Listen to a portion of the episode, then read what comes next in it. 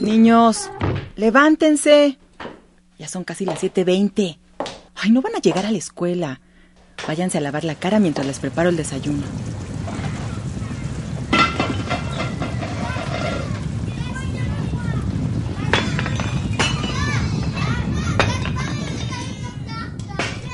No se preocupen, hijos. No, no pasa nada. Está temblando, pero no pasa nada. A un clic de distancia.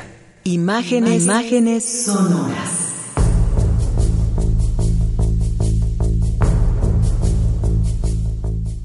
México, Distrito Federal, 19 de septiembre de 1985, 7 de la mañana con 19 minutos. La ciudad se despertaba con uno de los acontecimientos que al día de hoy sigue siendo una gran cicatriz que muchísimas personas todavía recuerdan con dolor. Un sismo de 8.1 grados en la escala de Richter, con epicentro en el río Balsas, en las costas de Michoacán, hizo que la ciudad se estremeciera en sus cimientos, provocando un nivel de destrucción sin precedentes. Miles de muertos y heridos, cientos de edificios, entre viviendas, oficinas, hospitales y comercios borrados del paisaje urbano, y cientos más con graves daños estructurales. Personas sepultadas entre los escombros, desconcierto, dolor, trauma, desesperación por haberlo perdido todo, por no saber si aquellos que todavía se encontraban desaparecidos permanecían con vida.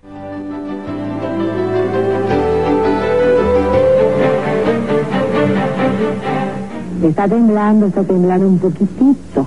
No se asusten, vamos a quedarnos. Les doy la hora. 7 de la mañana, 19, ah, Chihuahua, 7 de la mañana, 19 minutos 42 segundos, tiempo del centro de México. Sigue temblando un poquitito, pero pues vamos a tomarlo con una gran tranquilidad. Vamos a esperar un segundo para poder hablar.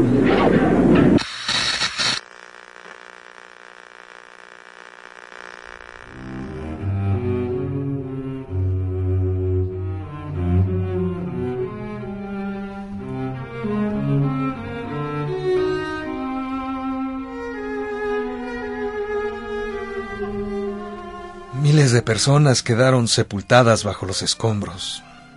Servicios como el agua, la luz y el teléfono quedaron suspendidos. Estábamos incomunicados. Las calles de las colonias del centro de la ciudad habían cambiado de aspecto de un instante a otro. La noche de ese día, muchas personas durmieron a la intemperie, mientras en el aire flotaba el polvo de los escombros y un fuerte olor a gas. Recuerdo claramente a una señora vagando, como en shock, preguntando por su hijo. Como ella, cientos de personas y muchos otros organizándose para ayudar y tratar de desenterrar a los que permanecían atrapados. Recuerdo los gritos de un voluntario desesperado por no poder entrar a esas ruinas. ¡Hay alguien ahí! Sonidos desconcertantes entre sirenas de patrullas y ambulancias, las motocicletas y algunos helicópteros. La gente sin saber qué hacer. El ambiente era tan deprimente. Aún al día de hoy soy incapaz de describirlo. Siento todo eso de nuevo cada vez que veo imágenes de aquel día.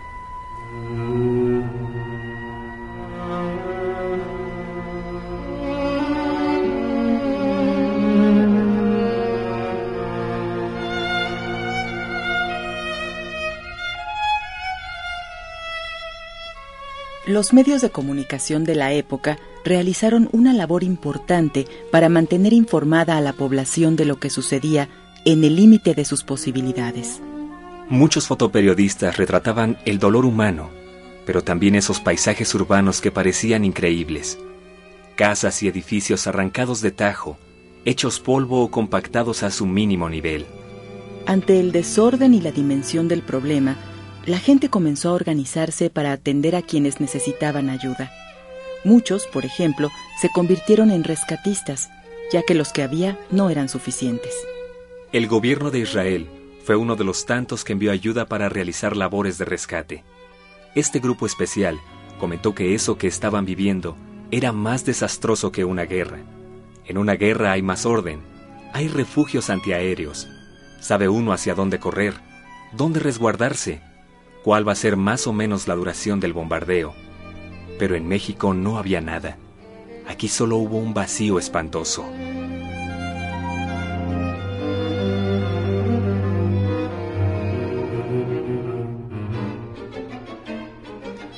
Yo vivía en la colonia Roma con mi mamá y afortunadamente no pasó del susto.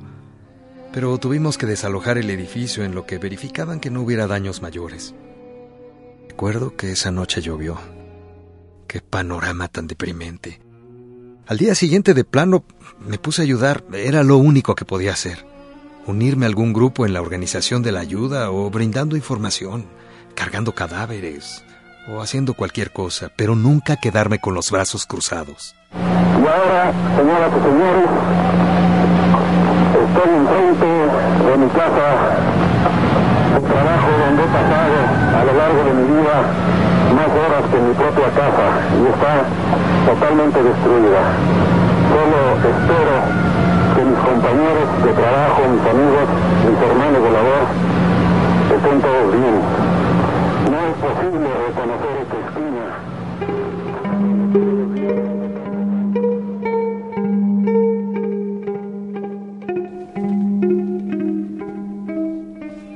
Terremoto sacó a flote las terribles deficiencias y corrupción que existían en cuanto a normas de construcción, protección civil y atención a víctimas de este tipo de tragedias. El gobierno no estaba preparado para un desastre de estas dimensiones, y la respuesta que se obtuvo de él no fue siquiera la mínima que se necesitaba. Es más, los gobernantes brillaban por su ausencia. Cualquier esfuerzo por solucionar el problema era nada comparado con todo lo que se necesitaba de manera urgente. La sociedad civil tuvo que organizarse con sus propios medios y la ayuda solidaria de los ciudadanos de la capital y de otros estados, aunada con la que recibíamos de otros países, fue lo que hizo que las cosas se fueran solucionando poco a poco. Sin embargo, una vez pasada la emergencia, la huella quedó honda.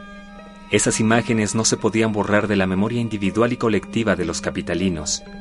Además de que los efectos del terremoto se cristalizaron en familias mutiladas o desaparecidas, miles de damnificados y una ciudad cuya fisonomía había cambiado de manera dramática.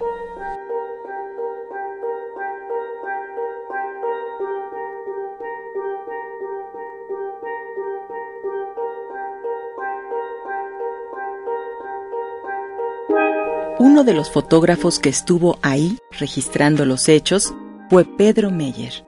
Fundador y presidente del Consejo Mexicano de Fotografía, organizó los coloquios latinoamericanos de fotografía, así como la Fundación Pedro Meyer, que contribuye de manera importante a la reflexión, interpretación e investigación de la imagen fotográfica en el marco del desarrollo de las nuevas tecnologías.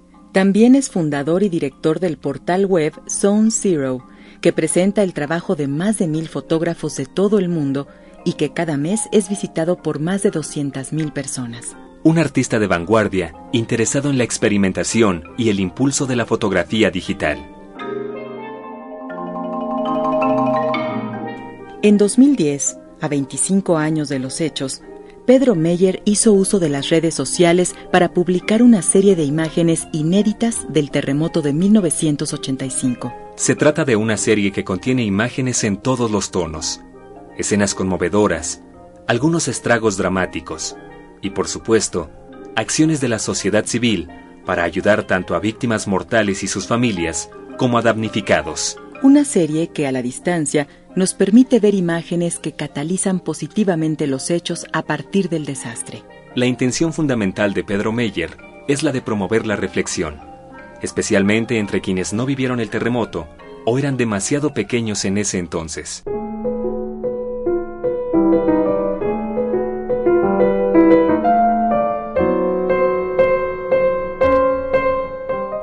Pasaron unos días y las cosas se iban tornando diferentes. No había suceso más importante en el país. Las personas seguían organizándose en la búsqueda de sobrevivientes en los escombros, con la ayuda de perros de rescate, de personas entrenadas para eso, o simplemente de voluntarios que se aventuraban dentro de esas marañas de piedra, fierros retorcidos y escombros de todo tipo. No podía uno salir a la calle sin ver escenas impactantes a cada paso.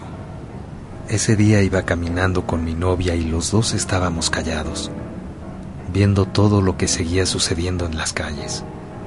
De pronto me dieron unas ganas tremendas de besarla, de hacerle saber que entre toda esa destrucción que nos rodeaba, nosotros seguíamos vivos.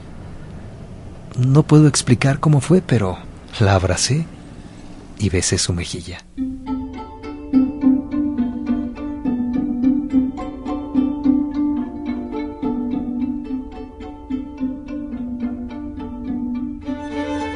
Poco a poco, la herida empezaba a cicatrizar.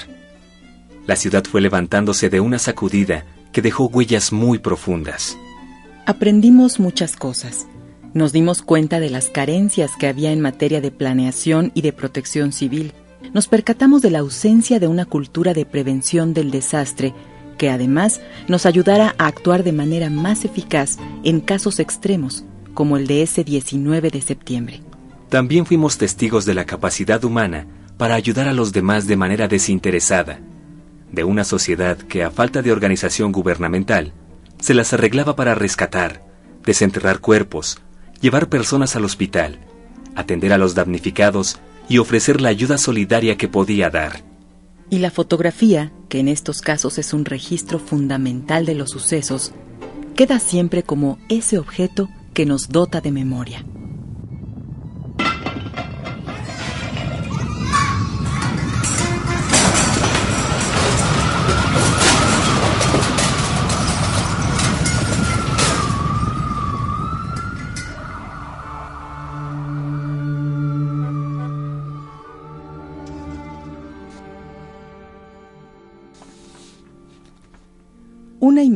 En la que se funden dos planos protagonistas en un día soleado del mes de septiembre de 1985.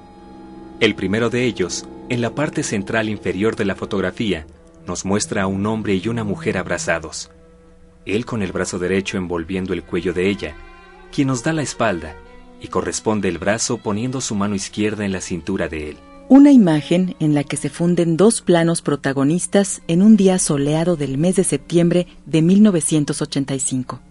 El primero de ellos, en la parte central inferior de la fotografía, nos muestra a un hombre y una mujer abrazados. Él con el brazo derecho envolviendo el cuello de ella, quien nos da la espalda y corresponde el abrazo poniendo su mano izquierda en la cintura de él. De su antebrazo cuelga el asa de su bolso negro y lleva un vestido gris de manga corta y resorte en la cintura. No vemos su rostro, solo apreciamos un par de broches para el cabello en la parte posterior de su cabeza. Él está recargado en una estructura escalonada de piedra que apenas vemos del lado izquierdo de la composición, en donde también se aprecia una columna del mismo material que llega hasta la parte superior de la imagen. Lleva una playera azul claro y una gorra oscura. Vemos su perfil derecho al momento en que besa a la mujer en la mejilla. Salvo esas dos personas, la calle está vacía. En segundo plano, ocupando más de la mitad de la composición, la estructura colapsada de un edificio de más de cinco pisos, cuyas líneas, en lugar de ser horizontales, han caído en diagonal hasta llegar al piso. Por el fragmento de un letrero que está en el suelo e interpretando la estructura, nos damos cuenta de que se trataba de un estacionamiento.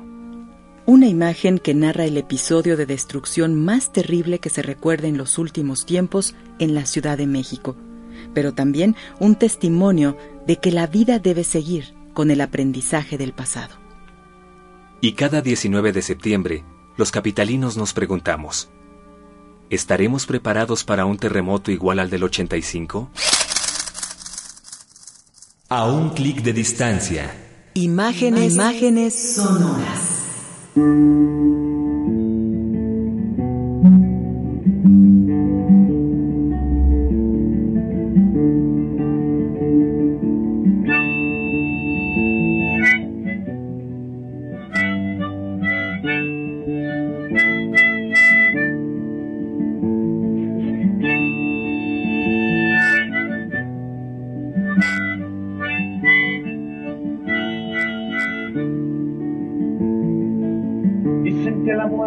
anda tras mis huesos, si es así la espero, para darle sus besos. Y si no me alcanza la muy condenada, me paro un ratito para verla enojar. Si quieres volver a escuchar este programa y conocer más sobre esta obra y el artista que la realizó, ingresa a www.radioeducacion.edu.mx o escríbenos a nuestro correo electrónico un clic arroba radioeducacion.edu.mx. Pues te aunque no lo.